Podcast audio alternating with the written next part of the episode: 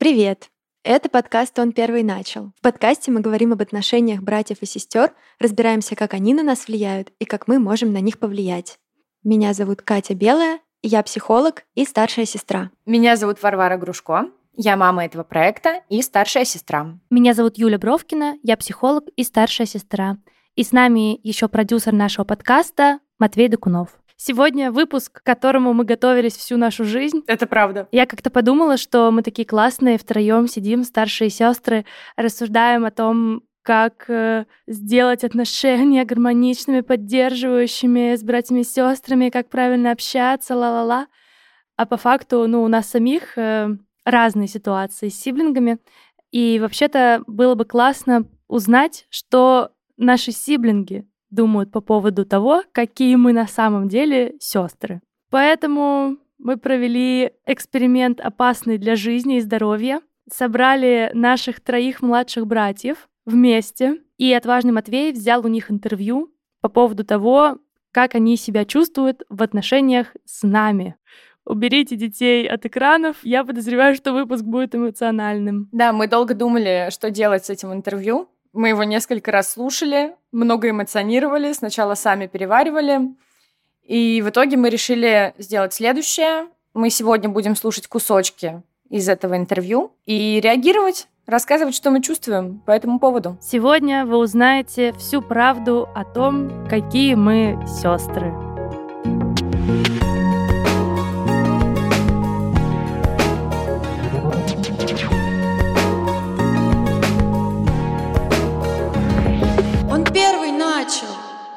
Перед началом нашего выпуска хотим вам порекомендовать подкаст. Это еще один проект нашего продюсера Матвея. Подкаст называется «Отредачено». В нем ведущие, две переводчицы, говорят о тонкостях дубляжа фильмов и разбираются, чем хороший дубляж отличается от плохого. Кстати, одна из ведущих, Ксюша, появлялась в наших выпусках в качестве гостья. Давайте послушаем их трейлер.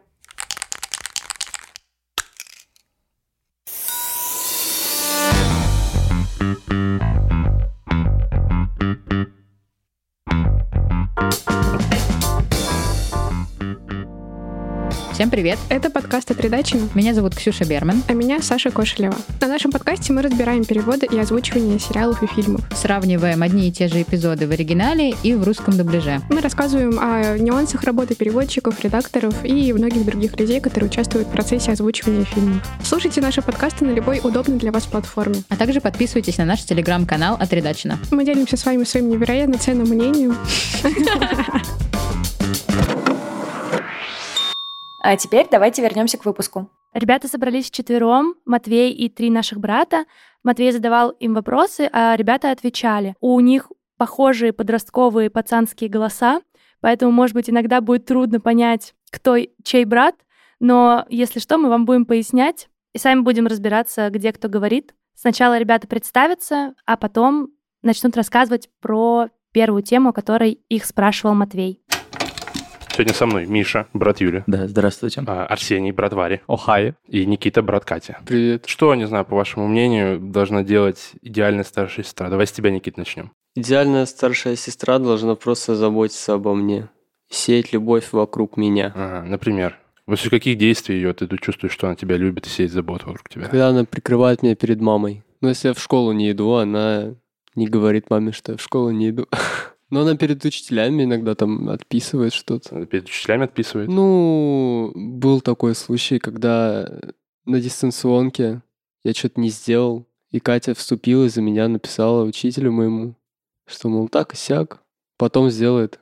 Но я не сделал, но поверили. Кайф. Миш, у тебя как? У нас написано топ-3. Я... Топ-3? Да, нам нужно вообще топ-3 вещи. Давайте думаем еще. Ты думаешь три, ты еще думаешь две, а ты сейчас давай рожай одну хотя бы. Одну хотя бы, сейчас надо подумать. Хорошо, ты пока думаешь, Арсений. А, ну, допустим, лучшая старшая сестра, она проводит с тобой время, заботится о тебе, во всем помогает. Три ага, вещи, все. Ага, да, да, съехал. Идеальная старшая сестра, она знает баланс того, сколько нужно времени проводить с тобой, сколько не надо, когда тебе надо оставить одного, и вот это все. Подстава. Да, да, да, да, да. Все разобрали. Всё разобрали, надо Придется что-то новое придумывать, Да. получается. Вспоминать, как тепло с сестрой общаться, там, как вы счастье, когда ты вспомнил. Э, Чтобы умело играть на каком-то портативном музыкальном инструменте Например. по типу гитары. Чтобы, чтобы что? Да, просто так, Чтобы прикольно. весело было? Да, с сестрой куда-нибудь поехала, она что-то на гитаре играет, песенки поете, прикольно. Магнитофон перевозной такой. Ну, вам деньги кидают, да? Барабан. Едете вы, значит, в автобусе. Весь автобус забит музыкальными инструментами для ее вечернего этого шоу перед костром. Первое, на что очень хочется отреагировать, это что мой брат сказал, что идеальная старшая сестра его прикрывает перед э, мамой. Это правда так, я это всегда делаю, но оказывается, что мне не очень иногда удобно быть старшей сестрой, которая постоянно своего брата прикрывает, потому что недавно мы с ним очень сильно поссорились из-за этого. И после этого я поняла, что типа идеальная сестра — это та, которая какой-то баланс в этом выдерживает. Произошла ситуация. Мой брат не пошел в школу, и я не знала, что он не пошел в школу, потому что, ну, типа, просто захотел. Я не знала, что это та ситуация, где надо прикрыть его перед мамой.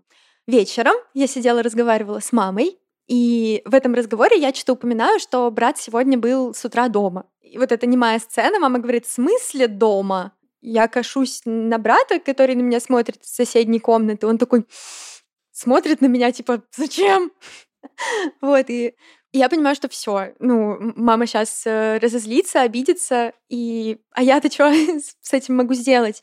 Я ушла в свою комнату, оставила им пространство, чтобы они там поругались из-за этого. И в какой-то момент мне от брата из соседней комнаты приходит смс типа, блин, Катя, как же так? Почему ты? Ты что, не понимала, что вообще-то не надо было маме говорить?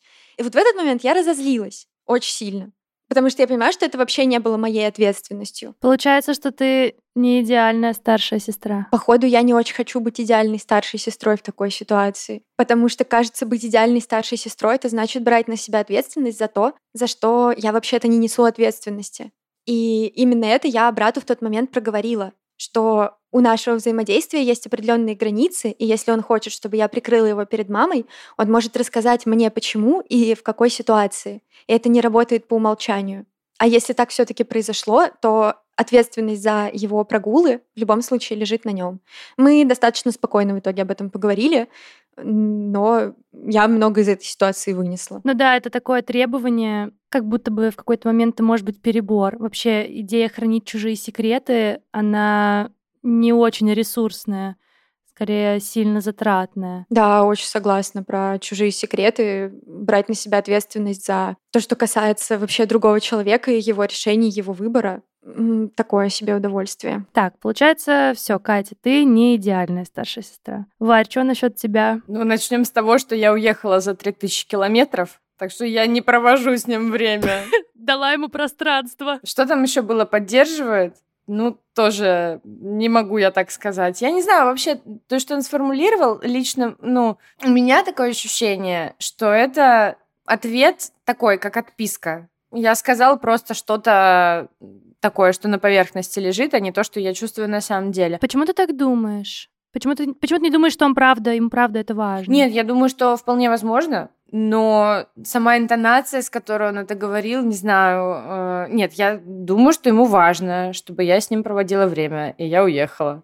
И я не провожу с ним время. Получается, ты тоже не идеальная сестра. Нет, вообще ни разу. Мне кажется, была бы идеальной, я бы, ну, подкаст бы мы не делали.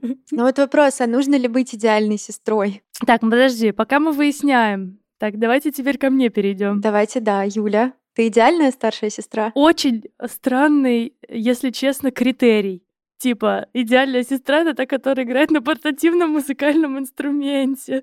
И это вообще не то, что я ожидала услышать от моего брата. Это было для меня какой-то новостью, неожиданностью. Да, я в какой-то момент научилась играть на гитаре, и мне казалось, что я навязываю моему брату то, что я играю на гитаре. Типа, я им там приходила, давайте спою перед сном, там, э, давай там поиграем, еще что-то такое. Его даже, по-моему, чуть учила играть. И мне казалось, что это, что я ему навязываю это, что ему это самому не очень в кайф.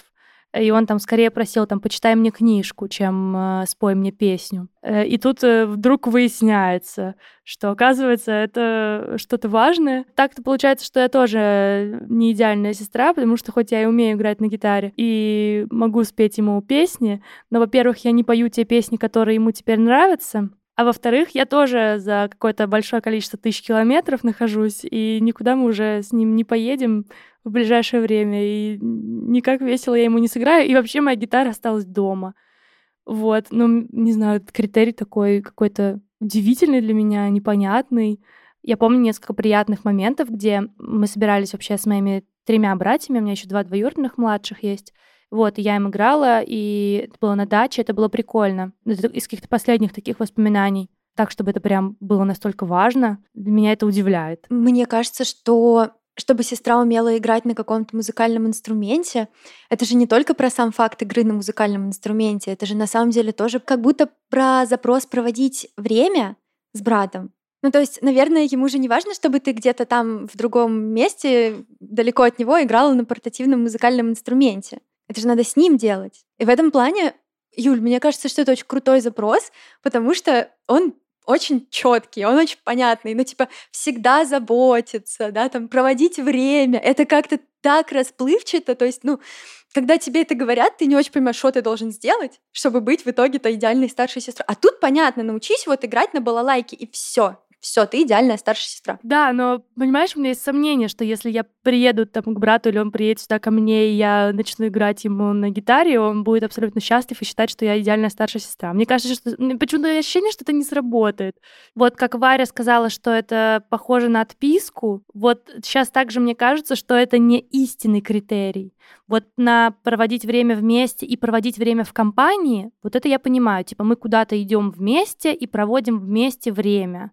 И, ну, там, музыка, допустим, это ощущение какого-то единения, того, что у нас есть что-то общее, да. Но как будто бы здесь, типа, две крайности. С одной стороны, супер общий запрос, а с другой стороны, слишком конкретное вот то, что мой брат сказал. Вот мне очень понравился как раз э, ответ моего брата про то, что надо знать баланс между тем, сколько проводить время и сколько не проводить, потому что, мне кажется, это то, на чем мы с ним очень сильно мэчимся, и мне кажется, это то, что я реально могу делать. Я, не знаю, я, я почувствовала очень много тепла, когда это услышала, потому что у меня абсолютно такая же позиция, что важно не супер много времени с сиблингом проводить, а важно знать, когда его проводить и когда, наоборот, его оставить в покое. Вот, и я надеюсь, что я вот в этом я типа совершенствуюсь, расту и соответствую образу идеальной сестры. Так, получается, что с Катей мы снимаем лейбл «Не идеальная старшая сестра», а клеим «Достаточно хорошая старшая сестра». Окей.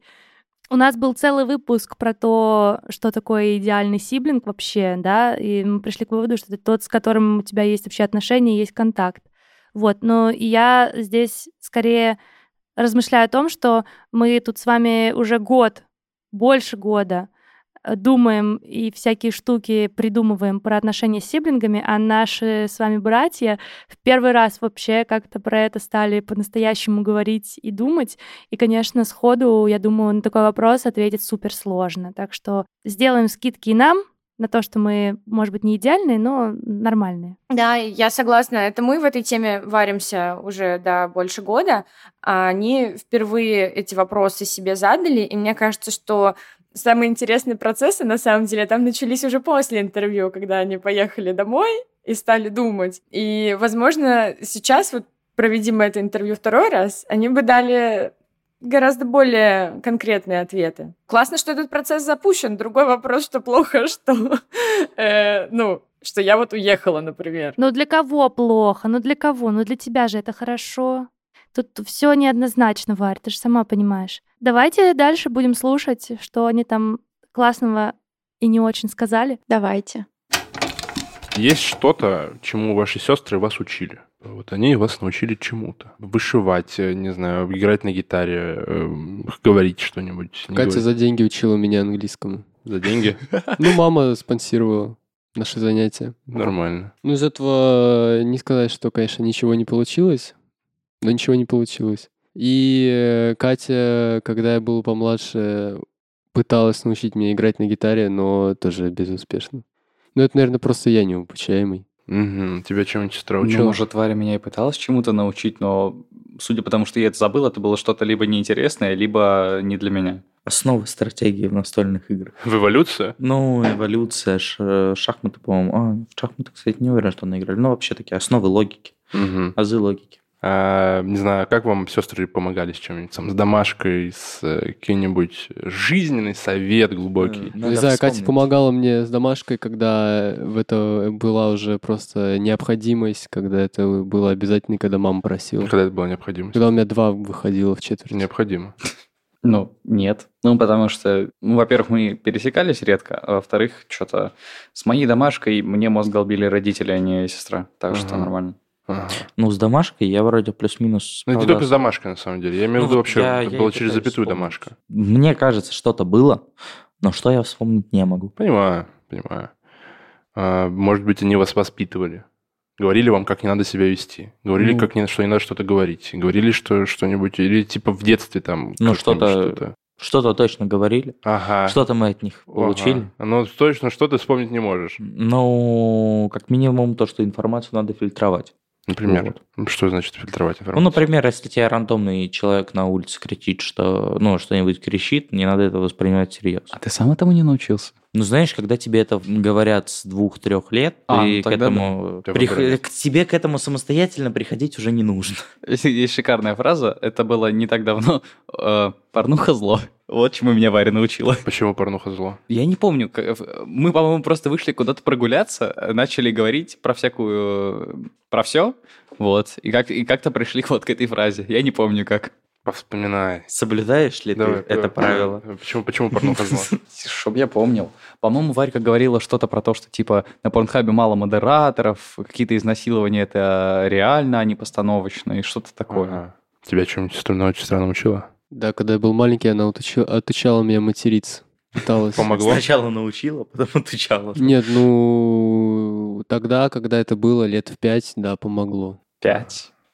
Отучала? В пять. Ну, я услышал какие-то слова, думал, я их сам придумал. А. А что, вот не знаю, по вашему мнению, вы должны делать как люди вообще в целом? Вот что-то, чтобы вы запомнили, что ты должен делать то-то или не должен делать что-то. Должен быть таким-то, не должен быть таким-то. Быть терпимым, а, толерантным и прогрессивным. Пойдет? Что, что- для тебя значит быть терпимым, толерантным? И третье слово я забыл. Не шутить про... Ладно. Не шутите про пи***асов. Да, именно. Вот про них. Ага. Ну, я не знаю, ну просто Да говори, говори. Говори, говори. Если что, вырежешь. Если что, вырежем. Ладно. Варька феминистка, и она очень это довольно активно Радфем продвигает. или просто за равноправие? Что ли? Я ну просто знаю. смотри, есть Радфем, который такой типа ебать, все в нашей стране плохо, а ну-ка быстро сделали нам равноправие. почти. Просто у меня на этот счет мнение, что ну, у нас права сейчас в нашей стране равны. Ну, то есть э, единственное, что у нас не равное, это то, что женщинам нельзя работать в шахте. И еще одна работа, которую, на которую вряд ли кто-то пойдет. Вот да, это охуенный Э, аргумент про то, что типа что- запрещено работать шахтером. Ну, и то есть они такие, типа, хочу пойти в шахту.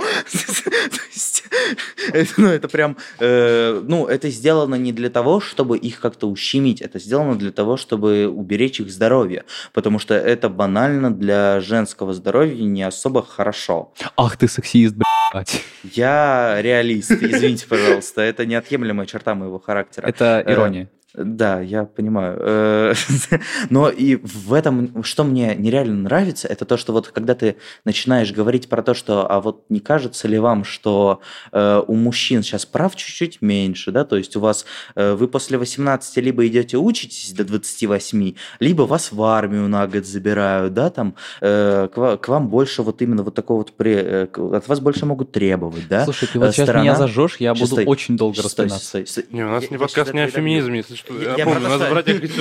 Да, но это же можно все-таки, да? Ну, пока можно, пока э, можно. Ну, то есть, а когда ты заводишь разговор про условно э, про то, что ну суд на стороне, ну суд зачастую на стороне женщин, да, когда ты про этот заводишь разговор, все, там уже летят э, чертов ты сексист и так далее и тому подобное. То есть Сестра тебе прям говорила, черт не дождешься. Нет, мне не говорили, потому что я знаю, я, я в принципе не особо хочу ссориться с сестрой.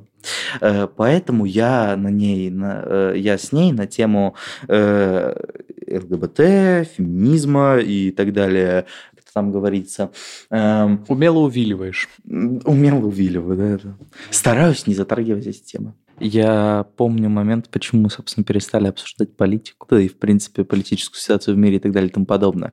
В какой-то момент у нас до этого дошло. Именно в этот момент мы поняли, что у нас абсолютно разные взгляды. Ага. И мне кажется, это была такая самая большая, ну, самый такой большой спор, можно сказать, не спор за последнее время, за последние лет 15. Я сказал, что я считаю это бесполезно. Ну, как я понимаю, я, я сказал, что я считаю это бесполезным и ненужным в нашем обществе. Если там еще где-то э, в, в арабских странах еще можно, но вы тогда туда едьте, а не здесь ходите, э, митингуйте, устраивайте эти ваши всякие разные сходочки. Э, не кричите на каждом углу, что вот э, дайте нам равноправие. Э, она, видимо, начала активно защищать эту позицию, возможно. Мгм. Может, что-то я не то сказал, может, она что-то не то сказала. И вот все, с этого момента мы стараемся больше эту тему не обсуждать. Если бы вы могли видеть лица, Как все хорошо начиналось и как все ужасно закончилось. Как вначале мой брат приятно говорил о том, что я научила его логике, стратегиям в играх, тому, что не надо слушать, что тебе говорят другие люди.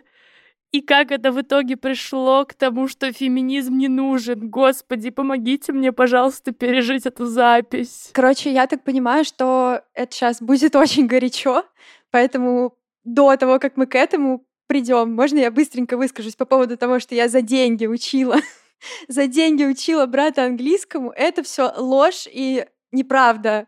Вот что я хочу сказать. Я его учила не потому, что я такая меркантильная за деньги, а просто потому, что мама мне это предложила. Я согласилась, как любой нормальный человек, когда ему в подростковом возрасте предлагают деньги. Вот.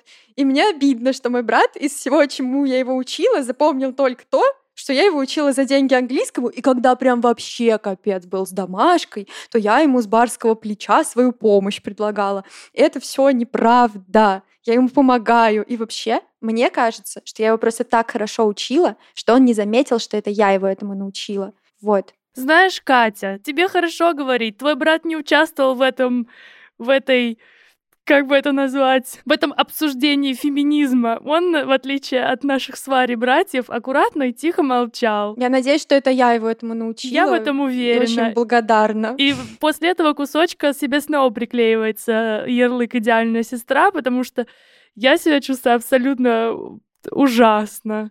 В общем, когда Матвей прислал нам черновик этого интервью, и мы дружно с девчонками в разных странах сели параллельно его слушать, вот на этом моменте я выключила, э, разрыдалась и больше не смогла слушать это интервью, и так его целиком и не послушала, потому что у меня сгорело просто все, просто все, начиная от э, каких-то классических, совершенно антифеминистических доводов про шахты, восточные страны, в которые надо ехать митинговать, и заканчивая тем, что ребята используют слово, дискриминирующее ЛГБТ-сообщество.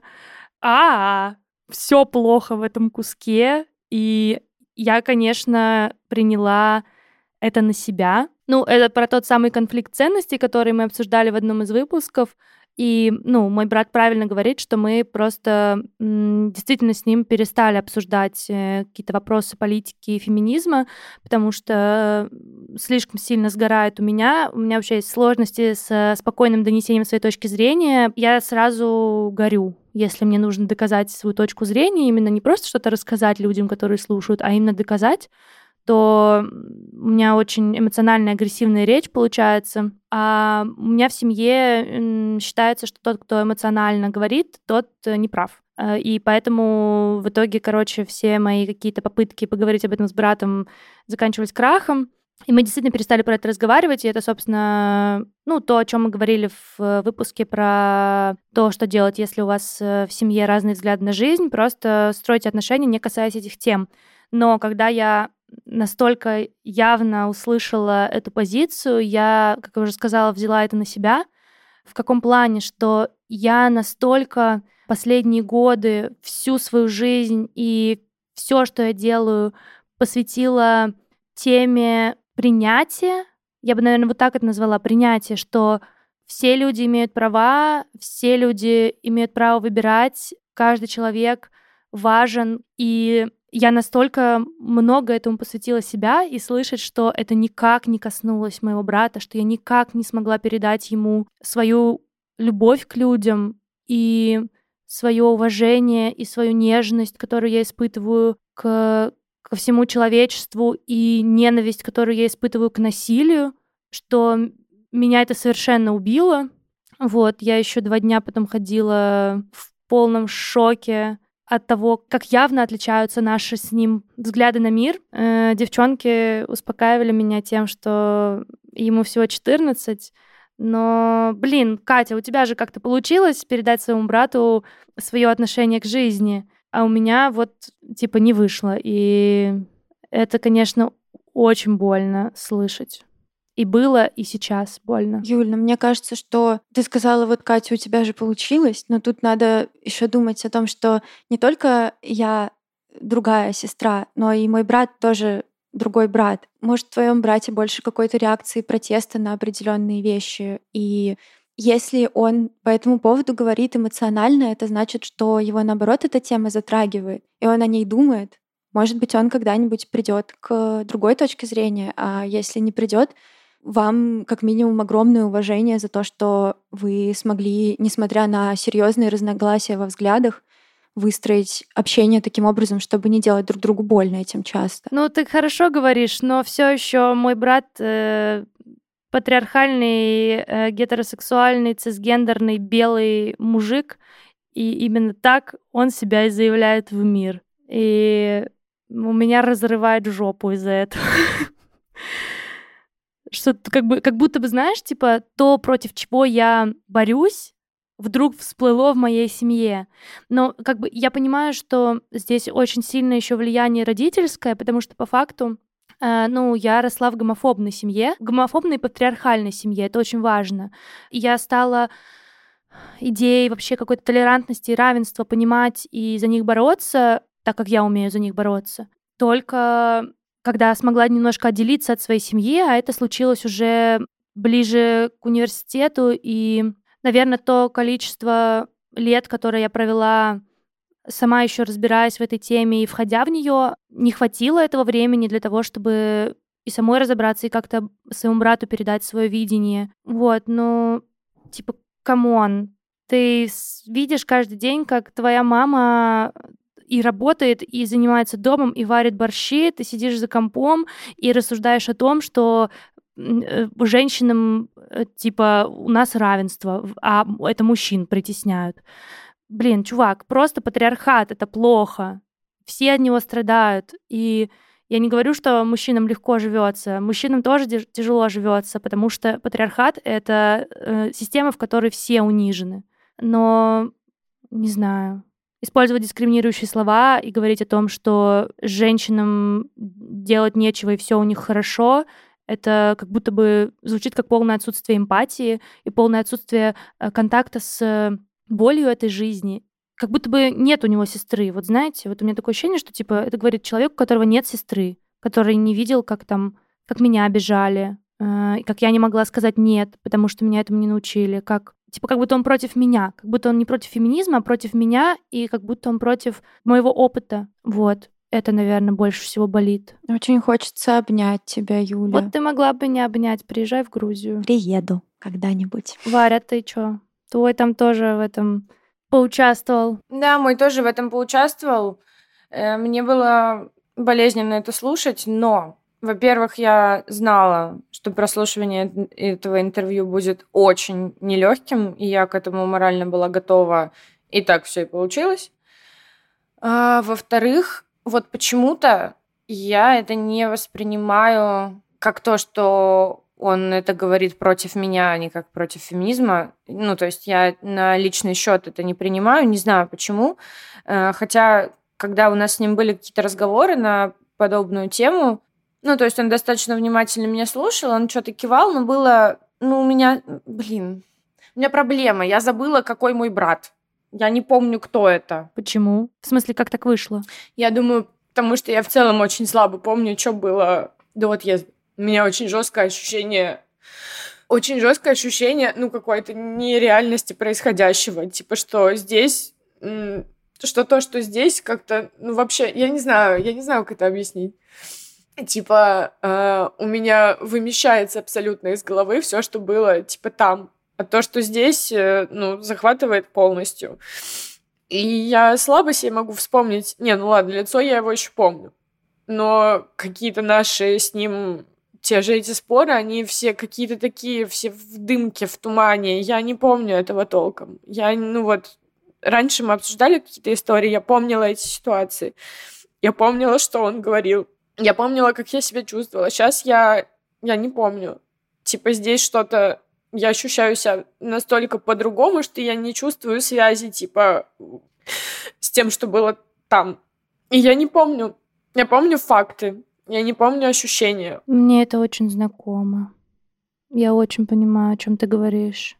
Про то, что ты переезжаешь, и как будто бы прошлое вообще как будто было ли оно, и что так много сил уходит на то, чтобы адаптироваться к тому, как по-новому сейчас, что эмоционально как будто даже не хватает продолжать строить какие-то связи с своим прошлым.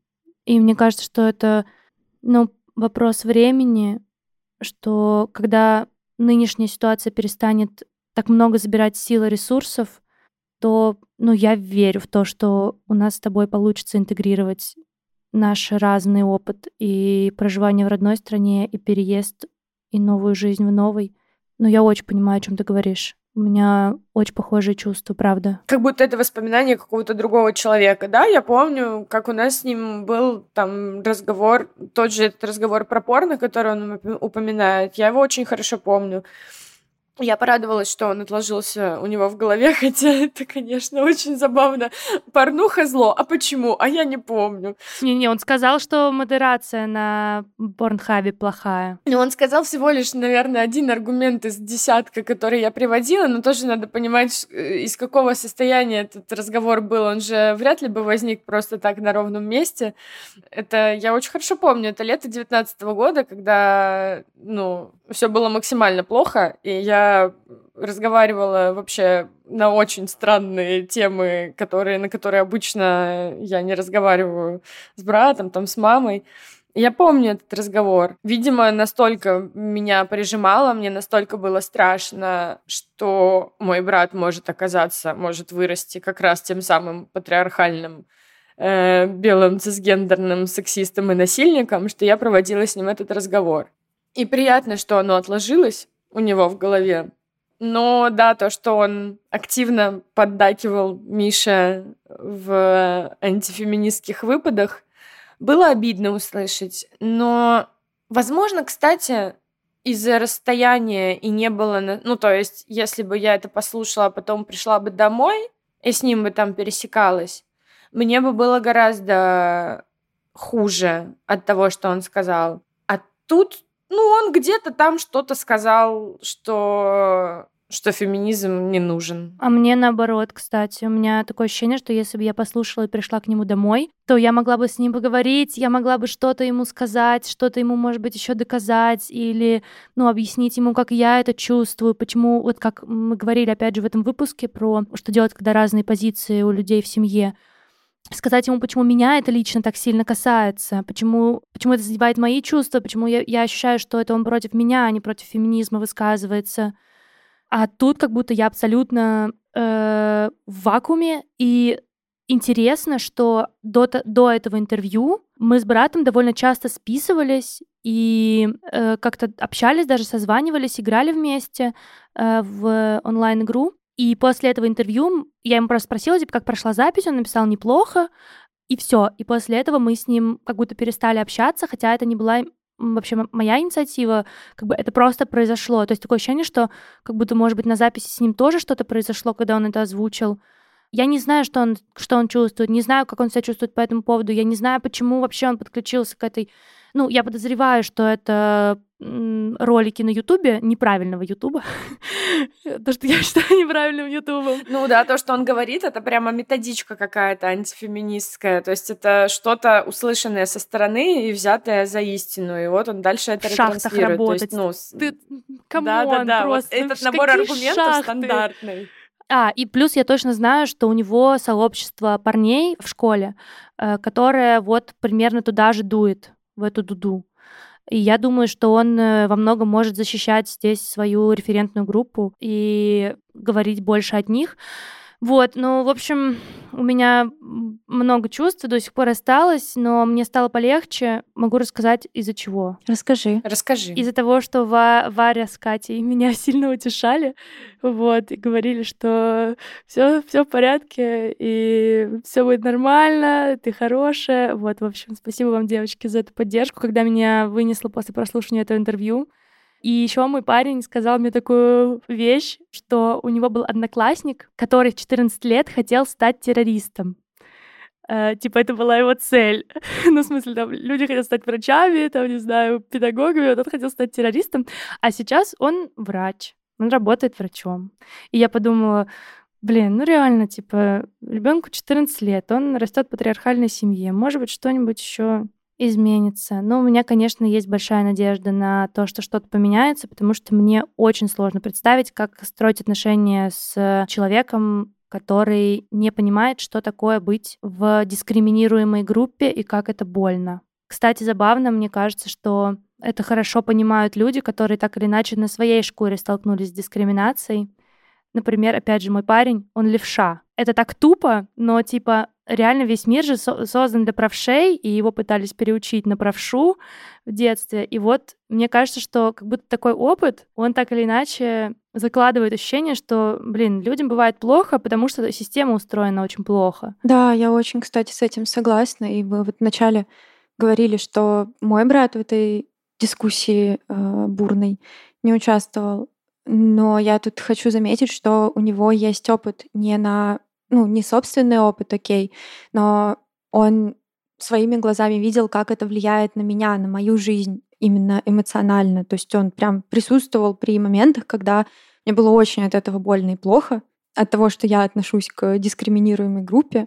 Это у нас было в выпуске, когда мы говорили о том, что проще доносить через свою личную историю. Я думаю, что на самом деле, может быть, фишка в том, что я как раз Просто мой брат очень хорошо видел какие-то кусочки моей этой личной истории. Да, с одной стороны, вообще не хочется, чтобы мой брат сталкивался в жизни с дискриминацией, а с другой стороны, блин, столкнись уже, чтобы понять, что, что очень важно быть толерантным. Нет любви без э, толерантности. Нельзя любить. Вообще, мне кажется, любовь невозможна без толерантности. Ты никогда не примешь по-настоящему не сможешь, мне кажется, полюбить другого человека, если ты не понимаешь, что такое боль других людей. Я, не, я точно не желаю никогда вообще зла своему брату и очень хочу, чтобы у него все было хорошо. Но мне так хочется, чтобы он понял, что другим бывает плохо. И что за это, впрягаться за это, это добро. Помогать другим людям — это добро. И распространять идеи любви, добра и свободы — это хорошо это то, что можно сделать хорошее в этой жизни. Давайте надеяться просто, что принятие какого-то своего мировоззрения и понимания этого — это путь. И он не у всех может быть еще пройден. Я сейчас вспомнила себя в 15 лет, и я помню, что я, например, я говорила, мне кажется, те же самые вещи про шахты лет в 14. И где я сейчас? Вот эти самые феминистки, которые говорят, все плохо. Это я. И каждый может э, на своем пути проходить разные этапы, а в итоге прийти в ту точку, в которой он понимает, что такое добро и принятие, и толерантность. Я очень согласна с тем, что мнение по таким вопросам, особенно в процессе вырастания из подросткового возраста, может очень сильно поменяться, потому что я сама помню за собой очень антифем штуки, там и как я корешилась с мальчиками и говорила, что да, с девочками вообще дружба не та, или как я сосредотачивала свою жизнь целиком вокруг э, одного конкретного парня, с которым я была в отношениях и собиралась рожать борщи, варить детей. Э, и... Это каждый раз смешно. всячески концентрировала свою жизнь вот там, вокруг этого всего, и я думала, что феминистки это какие-то сумасшедшие вообще. Вот ровно то, как Миша говорит в интервью, что это вообще все ходят там на свои сходочки, чем вы вообще занимаетесь, у вас есть все права. И еще подмышки не бреют. Э, еще подмышки не бреют. И вот что интересно, кстати, мой брат наблюдал ну, то есть он не видел, что со мной конкретно в отношениях происходило, но он знает, как я к этому пришла. То есть он знает, почему в моей жизни феминизм вообще появился, и это было где-то около того же самого разговора, между прочим, про то, что порно зло, потому что феминизм-то в мою жизнь пришел, когда я уходила из абьюзивных отношений, и когда я стала чуть-чуть читать э, по поводу того, что это вообще такое, и стала понимать, что это мега систематическая история, и вот, ну, я как-то так к этому пришла. И он, конечно, не знал в моменте, но он узнал постфактум, как я к этому приходила. И удивительно, что при этом он э, все равно соглашается с Мишей и поддакивает. Так вот, это то ровно про что я говорю, что как будто бы он не против феминизма, а против моей истории, моего опыта. И то же самое вот сейчас здесь ты говоришь, что у тебя есть свой опыт собственный, как ты сама это переживаешь и почему для тебя именно феминизм важен. И как будто бы отрицая феминизм, они отрицают нас. Но я, я не воспринимаю это как отрицание моего опыта, потому что про мой опыт он слушал, он сочувствовал, он э, сопереживал, и даже у него отложилось, что порно зло. Вот, потому что это все была серия какого-то одного там разговора про насилие, про абьюзивные отношения и в том числе про феминизм. Я знаю, в чем проблема. Просто ты не учила своего брата логике в настольных играх, и поэтому он не сложил один плюс один. А моя ошибка в том, что я не поговорила таки с братом про свой собственный опыт. Вот, а я, учитывая, что я его учила логике в настольных играх, если я думаю, что я бы рассказала ему больше про свой собственный опыт и почему для меня феминизм имеет такое большое значение, и вообще, ну, феминизм и толерантность, э, и антидискриминация каких-либо людей вообще в этом мире. Э, может быть, у, у него бы за счет логики и стратегии настольных игр сложилось бы все в один пазл, может быть, стоит этим заняться. Фу, немножко отлегло сейчас, когда чуть-чуть про это еще обсудили. Спасибо, девочки, большое за то, что... И Матвей, спасибо тоже. За то, что вы... Я ощущаю вас на своей стороне, и я ощущаю вас как людей, разделяющих мои ценности, и мне очень приятно от этого быть здесь. Спасибо. Давайте послушаем, чтобы немного разгрузиться, более веселую историю. Там, я насколько понимаю, только кусочек моего брата. А, не знаю, может, бывало такое, что сестры вас дразнили, как-нибудь называли. Конечно. Каким-нибудь бесящим словом.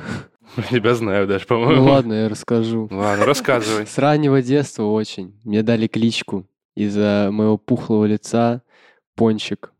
И с того момента я Могу по пальцам одной руки пересчитать моменты, когда меня называли дома по имени. Сколько? Немного, поверь. Проблема в том, что, э, ну, дома как бы, ладно, все свои, но настолько эта привычка приелась, что это происходит очень часто в общественных местах. Бесит тебя? Да, когда на одном конце платформы, а Катя на другом или мама, и через весь вокзал «Пончик!»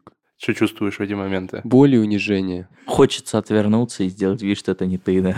Да. Так мило, что он это рассказал. Я думала, расскажет, не расскажет. Так классно, что рассказал. До сих пор радуюсь. Да. Что же мне есть сказать? Ну нет, на самом деле мне стыдно немножко. Мне стыдно, что я правда не могу отучиться его так называть. Моему брату, правда, дали эту кличку, это прозвище домашнее, а, когда он был прям совсем маленький. То есть он только родился, мы на него посмотрели, и я там что-то сказала, типа, у, пончик. Вот, ну все. А сейчас он вообще, ну, никакой он не пончик, он, блин, ну, почти дядя. и он выше меня на полторы головы. И правда бывают ситуации, когда мы там стоим, я не знаю, на какой-нибудь остановке, вот, он отошел далеко, мне надо что-то ему сказать, я такая, пончик! И вся остановка такая, э, кто тут, котик, собачка? Это мой брат, который метр восемьдесят. Я стараюсь переучиться. Я прям на улице очень стараюсь э, его называть Никита, но, кажется, вот у мамы получилось, а у меня пока нет. Поэтому да, будем работать над этим. Мне кажется, это прозвище такое... Если у тебя есть такое милое детское прозвище, и оно так за тобой закрепилось, как будто бы ты навсегда остаешься малышом.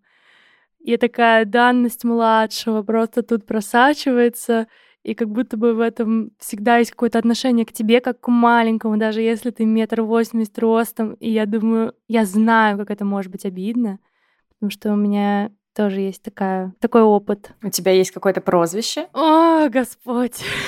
Короче, у меня есть отец. Он в детстве э, дал мне прозвище. Я была суперактивным ребенком, и я любила прыгать. Когда меня держат за ручки, я любила, любила прыгать и делать так у-у-у-у. И меня назвали папуасом. Я не рассказывала эту историю? Я не помню. Я помню, но, возможно, это было в личном диалоге, а не в рамках подкаста. Ну, короче, меня назвали папуасом. И фишка в том, что это, ну, меня так называют э, папа и его жена. И это не прекращается. То есть сейчас, может быть, стало чуть получше, но вплоть до середины университета он, ну, не, они не называли меня по имени. Они всегда называли меня папуас или папуасик. И вот как, Катя, ты рассказываешь про то, что ты стоишь на улице и кричишь через всю остановку «пончик», вот так же папа пришел ко мне на выпускной, я в таком платье, короче, и он такой, о, папуас, привет! И это супер обидно, потому что, ну, типа, я вообще себя не чувствую папуасом. Ну, иногда я чувствую себя папуасом, когда, не знаю, я скачу по квартире и ору что-нибудь, может быть. Вообще это стигматизация, мне кажется, в целом, и немножко расизм. Есть такое. Но, в общем, в тот момент, когда я была на выпускном в прекрасном платье, чувствовала себя принцессой, быть папуасом было совсем отвратительно отвратительно. Да, это ужасно обидно. И в этом отношении как будто бы какое-то есть отрицание взросления, отрицание моих изменений. Вот, так что понимаю твоего брата. Вот я могу сказать, я сидела сейчас, слушала твою историю и думала о том, как это со стороны, и почему это изнутри меня так происходит. И я поняла, что я на самом деле очень поддерживаю всю взрослость моего брата. Ну, допустим, в, в нашей семье даже я очень часто топлю за то, что он самостоятельный, он взрослый, он сам принимает решения. Там, когда мама пытается его контролировать, я всегда говорю, там, типа, ему вообще-то уже почти 17 лет, он уже взрослый человек, который имеет право на свой выбор. Но для меня называть его пончиком — это что-то про нежность, которую я к нему испытываю. Не про то, что я хочу, чтобы он был всегда таким маленьким, а про то, что ну, это какое-то для меня что-то очень ласковое по отношению к нему. И я понимаю, как это выглядит со стороны, и правда стараюсь переучиться. Сейчас, услышав твою, Юль, историю, я еще больше поняла, как это со стороны выглядит. Но я точно знаю, что, например, если я не хочу вот эту нежность вкладывать в свой с ним разговор, я называю его Никитой. Например, когда мне что-то очень, очень всерьез ему нужно передать. Я подумала, можешь ли ты с ним обсудить, какой формат нежного обращения для него и для тебя был бы ок? Хм. Интересно. Можно его как-то называть по-другому, не пончик, но тоже ласково. Ну да, я, например, говорю своему брату зайка или солнышко. Вот, он вроде не возмущается. И в, в этом интервью вроде ничего про это не сказал, а значит, есть вероятность, что ему ок. Классно. На самом деле это клевая мысль, потому что, ну, у меня нет другого слова для того, чтобы это передать, кроме слова пончик. А может быть, правда, я просто буду говорить по-другому. Спасибо, Юль. Пожалуйста. Приятно, что чем-то смогла помочь. Есть вариация моего имени, который мой брат меня называет, в том числе в этом интервью, и меня каждый раз вот так вот дергает, когда он так меня называет, Варька. При том, что с другими людьми у меня вообще нет проблем, когда меня так называют. Но вот именно с ним это огромная проблема. И прям я слушала интервью, меня бесило ужасно. Я сказала об этом девчонкам. И я думала, почему меня это так бесит. И в ходе всего интервью мне становилось там с каждым ответом моего брата все очевиднее, что у нас с ним есть, ну, наверное, это можно назвать конфликтом за власть. Кто из нас более умный, старший, опытный, классный и так далее. И в самом конце интервью Катин брат сказал под запись так мило, вот что Арсений называют Варю Варькой. И я услышала от моего брата фразу, ну это же уменьшительно-ласкательное. И вот здесь мне стало абсолютно очевидно, почему он так меня называет и почему это меня так бесит. Называя меня этой самой уменьшительно-ласкательной вариацией, он пытается чуть-чуть уменьшить то, как я сильно там в детстве его могла придавить, э, подавить и так далее. То есть он пытается за этот счет почувствовать себя чуть-чуть старше и взрослее. Не знаю, какой вывод из этого сделать, но это к... А я знаю. Ну, давай. А, давайте послушаем последний на сегодня кусочек записи интервью с братьями. Как раз он о том, в каких моментах наши младшие братья чувствуют себя более взрослыми и более старшими по сравнению с нами. Есть что-то, что бесит вас в ваших сестрах, когда люди вокруг другие люди? Может, сестра как-то меняется при других людях? Нет. Да не особо. Ну, как бы нет. Ну, как бы Но да. как бы нет. Ну, как бы, ну, как бы, а как бы... Ну, как бы... Как бы нам вытянуть из себя что-нибудь? Ну, хорошо, хорошо, хорошо. История недавно, ну, как недавно была, на даче мы были нашей. Э, Я и Юлька и компания ее друзей. Э, Собственно, шли мы встречать, что там было, 11, по-моему, может, даже ближе к 12. Э, Мы выходим с участка, с колонкой э, и идем под горку встречать э, одного прибывшего человека. Ну, естественно, я сразу понимал, что колонка была взята не просто так. Включили колонку такую достаточно мощную на, на полную громкость, ну и мне это, естественно, не очень понравилось, так как, ну, я, я в принципе не очень люблю беспокоить людей. Ну, а Юле, с- когда она с компанией, зачастую на это все равно. Да, то есть на то, что есть окружающие люди, и как-то, может, кто-то уже лег спать и так далее и тому подобное, им, может быть, на это зачастую наплевать. Э, Ну и вот ты идешь, переживаешь за то, что вы могли кого-то разбудить, э, там кому-то помешать и так далее и тому подобное, пытаешься как-то им сказать, они такие, э, э, и все. Не, ну веселиться-то можно, но при этом мешать при этом другим людям, это, я считаю, очень, очень не очень. Были какие-нибудь ситуации, когда ты чувствовал, что когда вы чувствовали себя старшим, наоборот, э, по сравнению с вашими сестрами? Ну, типа, ты ощущал больше ответственность, что ты, не знаю, как-то контролируешь ситуацию больше, чем она. Та же самая ситуация про дачу, я чувствовал себя чуть-чуть более взрослым. Ну, потому что э, я пытаюсь как-то думать э, наперед и думать не только о себе и о том, что вот как мне сейчас, а о том, что вот что могут еще, ну, типа, люди тоже, ну, все, о всех людях надо подумать. Ну, не знаю. Ну, единственное, когда я могу чувствовать себя как-то более разумнее мыслящим, это когда вот мама говорит, иди поговори с Катей. Когда Катя уже в таком... Тильте. Да, правильно. Че, Арсений, придумал что-нибудь? Да. Не придумано. Когда Варька орет громко, Что допустим. Ну, песня орет. Чувствуешь Я, я более прям сижу и чувствую, что... Испанский студ. Ну, не совсем. Просто мне Не кажется, что я какой-то такой более взрослый, более зрелый, такой спокойный. У-у-у. А взрослый, это значит спокойный. Ну, вообще-то да. Ну, дети активнее взрослых. Вот. Складывается ложное мнение. Нет. Хорошо, хорошо, не смотри. Ну что, вот вы узнали, что серьезная Юля психолог по ночам, по выходным шляется по садоводству с громко включенной колонкой, наплевав на спокойствие окружающих людей. Юля, которая только что рассказывала, что нужно быть аккуратной с другими людьми, нарушает сон и покой. Садоводство прогресс один. А еще мы узнали, что у Юлиного брата есть эмпатия, и он эмпатически сопереживает людям, чье спокойствие Юля нарушает. Да, это правда. На самом деле мой брат очень эмпатичный.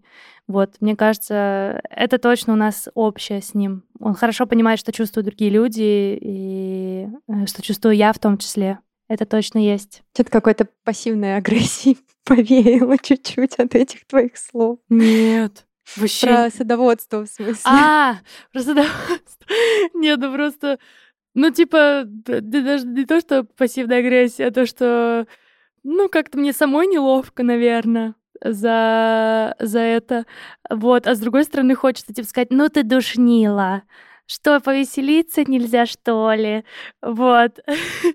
Короче, такое смешанное чувство. С одной стороны, понимаю, что он прав, а с другой стороны, хочется сказать, типа, надо уметь веселиться. Прям как будто правда такая позиция, что он взрослый. Да. А ты ребенок, и ты такая, вообще-то весело было. Да, да, сто процентов. Ну, такой беспечный подросток, а мой брат в этот момент э, адекватный взрослый. Ну и мой брат, собственно, говорит то же самое что вот в те моменты, когда я бешусь и ору песни, он себя чувствует гораздо более взрослым, потому что он вот такой адекватный взрослый, а я беснявый подросток. Ну, что я могу сказать? Я с удовольствием дам ему это пространство для того, чтобы почувствовать себя более взрослым, а сама буду беситься. По-моему, идеально. Да, я, вы знаешь, что думаю? Не может ли это сказываться негативно в плане того, что э, если э, вот наши с тобой братья смотрят на нас, а мы такие крикливые девки с тобой, ну, не вызывает ли это потом э, ощущение, что, ну, как-то веселиться, быть громким, э, быть каким-то таким супероткрытым и непосредственным, типа, это плохо? Не, не может ли это давать вот такой вот эффект? Что у них самих потом может быть какой-то запрет, или был, или есть, или будет? Может быть, но не знаю, как я могу на это повлиять. Ну, то есть, если он видел, что я вот, значит, бесилась, такая прыгала и скакала и ему это казалось чем-то неправильным, ну, я, я не знаю, что делать в этой ситуации. Если я себя как-то веду, так как я считаю нужным себя вести, и он из этого делает какие-то свои выводы, ну, что я могу в связи с этим? Я не могу себя вести по-другому. Если я крикливая девка, значит, я крикливая девка, тут ничего не поделаешь. Ну да, в смысле, что это находится точно вне зоны нашего контроля, то, что другой человек подумает и какие выводы он сделает. Это однозначно так. Вот, но Э, прикольно, я прислушалась к словам своего брата, что действительно логичнее было включить колонку, когда мы вышли бы из садоводства и зашли в лес, вот, а по горе спускаться без громкой музыки. Хотя я все еще считаю, что на даче можно орать. В этом суть дачи, что там дома далеко друг от друга, и можно орать. ну, вот да, я в этой ситуации ребенок. Я это признаю. Ну и мне кажется, наоборот, классно же, что вот мы им даем пространство чуть-чуть эту данность младшего ненадолго отодвинуть и почувствовать себя постарше. Соглашаюсь точно. Кать, а у тебя какие мысли по поводу того, что твой брат сказал? Ой, что-то я не очень себя чувствую по поводу того, что он сказал.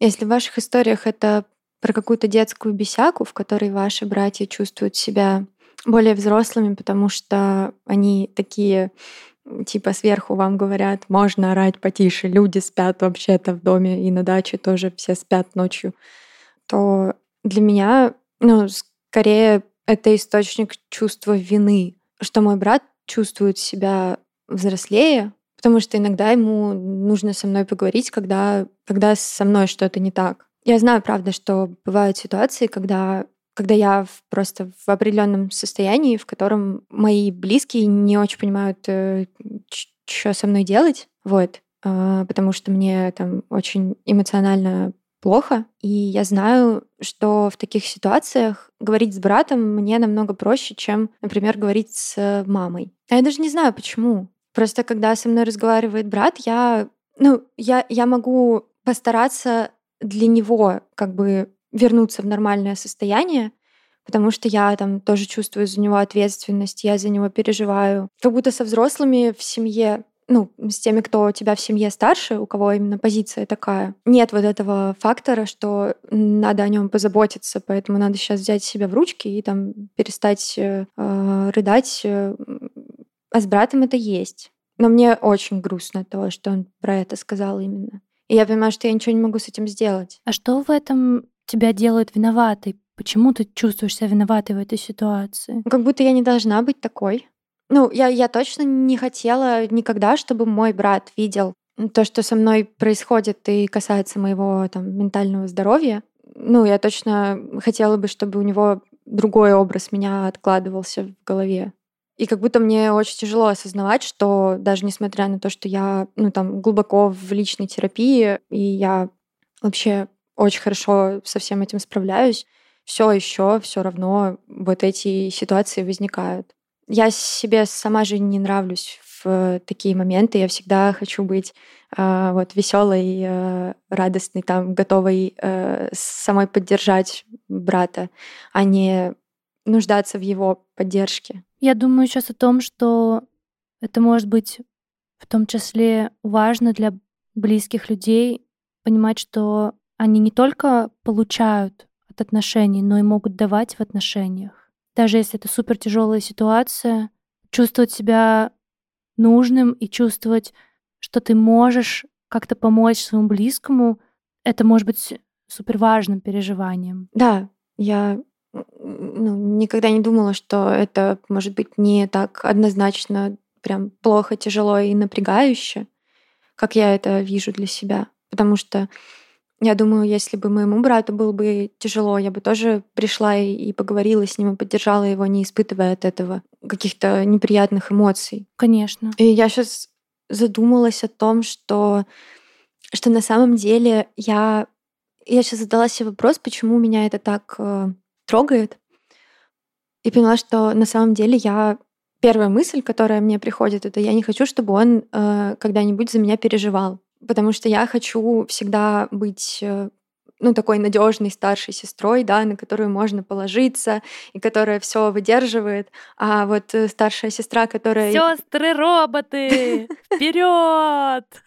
Вот, а старшая сестра, которая, ну, сама находится в каком-то не очень ресурсном состоянии, на нее нельзя положиться, и она не может все вокруг вывести. Как будто это прям в тему вопроса, который был им задан. Мой брат чувствует себя в этот момент старшим, а я бы не хотела, чтобы он чувствовал себя старшим, потому что я вообще-то хочу быть старшей сестрой, и для меня это очень важная роль по отношению к нему. И когда он оказывается старшим, я такая, м-м, м-м. не потому что э, я там обижаюсь, да, а потому что Потому что я знаю, что на самом деле старшим быть это очень много ответственности, и это тяжело бывает. Я не хочу, чтобы ему было тяжело. Я хочу, чтобы мне было тяжело. Я хочу увозить все, потому что я могу, я с этим справлюсь, я молодец. Я это сейчас говорю, потому что у меня тоже самое переживание есть. Просто один в один. Я не хочу, чтобы мой брат был старшим. Я хочу быть старше, и я старшая сестра. Это я. Посмотрите на меня. У меня тоже.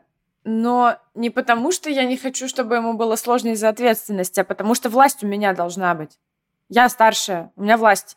Ну, типа, ответственность, она где-то там рядом с властью, но я вообще об этом не задумалась. Я такая, в смысле, нет, если я старше, то власть у меня. И поэтому меня так и выбешивает э, уменьшительно-ласкательное вот это. Когда он меня принижает немножечко, типа, он здесь тоже что-то значит. Но я вот что хочу сказать. Я же сейчас уехала в страну, где живет моя двоюродная сестра уже много лет. И я здесь как это, инициируюсь как младшая, потому что мы сильно больше и сильно по-другому с ней стали взаимодействовать, все больше стало моей вот э, какой-то позиции именно младшей. Ну, она здесь решает очень много моих проблем, она очень сильно мне помогает, она очень много для меня делает, и мне так ценно, когда я могу в чем-то ее поддержать, и это как будто снимает, ну, чувство вины за то, что она так много делает, а я ничего не... Я не могу ей помочь так же, как она помогает сейчас мне, потому что она здесь давно, она тут уже укрепилась, и, само собой, она мне помогает адаптироваться. И когда я могу что-то ей в ответ дать, поддержав ее как-то, выслушав, мне гораздо легче становится. Ой, девочки, классную мы штуку открыли. Мне кажется, это вообще великое откровение, что мы все э, не согласны уступать свое место старших сестер, и при этом как важно бывает все-таки младшим почувствовать себя взрослее. Э, не знаю, нет здесь у меня никакого вывода, просто мне кажется очень важно, что мы это увидели. Спасибо, Катя, что завела об этом речь и про это рассказала. У меня ощущение, что это та мысль, которую я пыталась донести в каком-то из выпусков, э, но у меня не получилось. Э, я просто точно помню, что я говорила о чем-то похожем, вот, и мне очень, очень, очень ценно, что ты сейчас это нам рассказала, и я прям понимаю, что он, у нас прям похожие вещи с вами. Я для себя сделала вывод, что я люблю своего брата и благодарна ему за то, что он берет на себя часть ответственности и иногда становится старшим. Класс. Классно, что из вины получилась благодарность. Да вам спасибо. Мы вместе об этом говорили. Я это в разговоре с вами поняла. Я тоже делаю вывод, что я люблю своего брата, несмотря ни на что. Блин, я сейчас тоже, да, должна сказать, что я люблю своего брата? Нет, ты не обязана любить своего брата. И не обязана об этом говорить. Э, Это опционально всегда в любых вообще конфигурациях. У меня затык просто здесь в последнее время со словами вообще там любви, благодарности и прочего, и прочего. И я сейчас пытаюсь внутри себя нащупать, и я не знаю, что сказать. Единственное, что... Единственный вывод, который я делаю, это то, что и был-то контакт у нас с ним не очень близкий, э, а сейчас я еще и уехала. И честно, я вообще не знаю, что с этим делать. Просто без понятия. Мне кажется, может быть, пока оставить как есть вот в этом твоем периоде адаптации, мне, может быть, твои чувства, они просто на второй план отошли, они сейчас в каком-то ящичке лежат, и если еще и они выльются, тебе будет слишком тяжело. Я думаю, ты права. Да, Варь, мне кажется, сейчас тема твоей адаптации таким немножко с, с красной ниточкой проходит через сегодняшнюю запись в том числе. Вот, и мне кажется, что, ну, когда мы начинали этот подкаст, понятно, что тема братьев и сестер была горячая, как пирожочек только что из печки, и столько всего произошло за этот год, даже вот за этот год, который вот календарный, а не за тот, который мы делаем подкаст, что, естественно, не может быть такого, чтобы важность темы сохранялась так долго. Это ненормально, мне кажется. Нормально, что переживания меняются, и у меня сейчас тоже на первом плане вообще другие э, какие-то мои эмоции и другие проблемы. И я предпочитаю считать, что это окей, потому что мы живем своей жизнью, это нормально жить своей жизнью и не перегружать себя переживаниями и адаптироваться к новому, к сложному постепенно и с бережным отношением к самой себе. Золотые слова. Ну что, давайте заканчивать выпуск. Мы еще вернемся, потому что мы прослушали только половину историй, которые рассказали наши братья.